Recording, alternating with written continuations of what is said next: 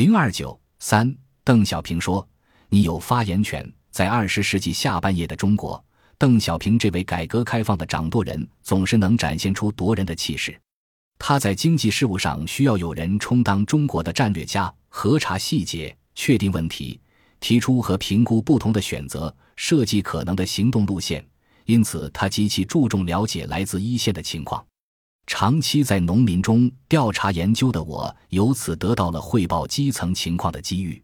一九九七年，邓小平去世时，我在《西藏日报》发表的一篇纪念文章中写道：“一个人的成长可能会遇到很多困难，甚至受很大的误解与委屈，但面对领导与亲人的一句话，会得到莫大的安慰。”当想起中国改革总设计师邓小平“你有发言权”那句话时，我常觉得自豪，更感到有一种义无反顾前进的勇气在血管中激荡。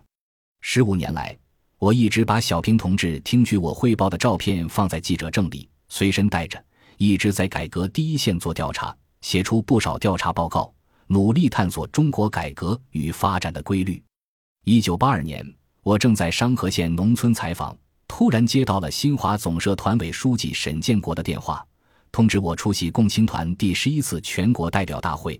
闻讯后，我立即赶赴北京。此前。中直团委书记刘胜玉对我的情况进行考察，他向中直机关党委与团中央汇报我为宣传三中全会立了功的情况。这个提法最早是穆青讲的为新华社立了功，后来刘胜玉用这句话来归纳，并为中直工委和团中央领导所沿用。十二月三十一日下午三时，人民大会堂北大厅。邓小平和中央其他领导在那里接见了共青团代表，团中央从中央委员中特地挑选了十多人，专门向首长汇报情况。我是其中唯一的一位记者。胡锦涛同志等对挑选出的人比较了解，一一向中央领导介绍这些代表。介绍到我的情况时，胡锦涛同志说他是记者的代表，为宣传三中全会立了功。中央书记处书记万里听后很高兴，你是记者的代表，好啊。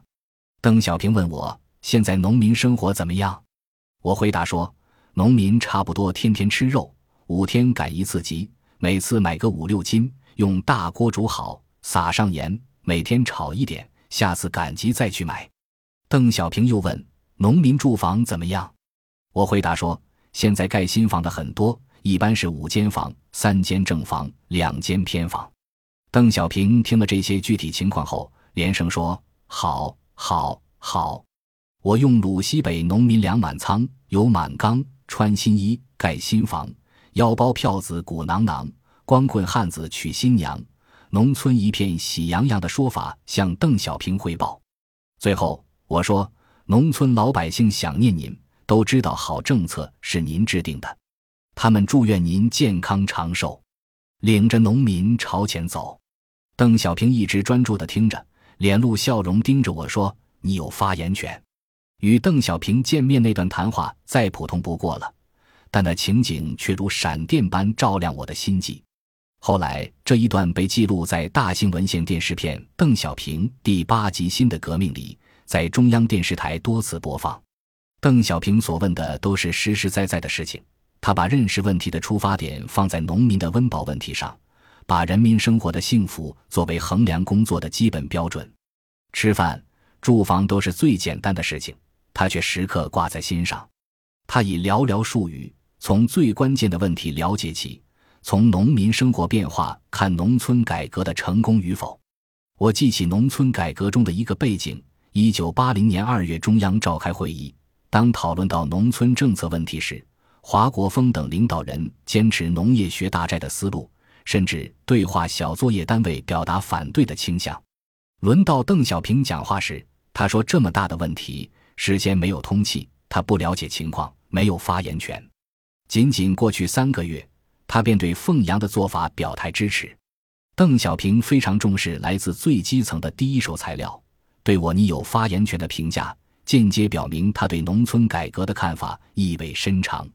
如今回过头来遥望农村改革那个激荡人心的时代，为何在中国千千万万个新闻记者中，我有幸能够得到邓小平“你有发言权”的评价，能够大放异彩。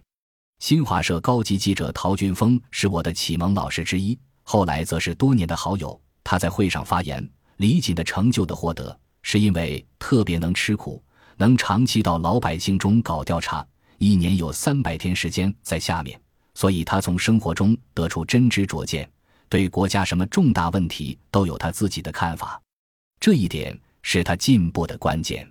当然，更为重要的是。有一个伟大的时代给人以勇气，催人奋进。中国正进入历史最重要的转折期之一，改革又从农村开始。我恭逢其时，又处在改革腹地，不断从群众中汲取营养，想法便如江河般挡也挡不住。一九八四年，在中宣部与全国记协举行的首届全国优秀新闻工作者表彰大会上，我做了到农民中调查。反映时代变革的发言，我常想，在新闻前辈留给我们的许多精神财富中，不息的追求之心是最宝贵的。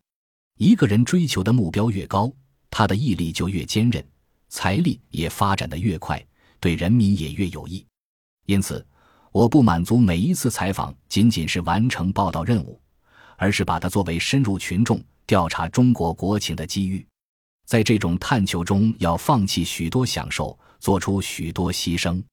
这些年来，从晚上六点到夜间一点，我一般都是在读书生活中度过的。我家里没有电视机、录音机、缝纫机、洗衣机，却有一千五百元钱的书籍。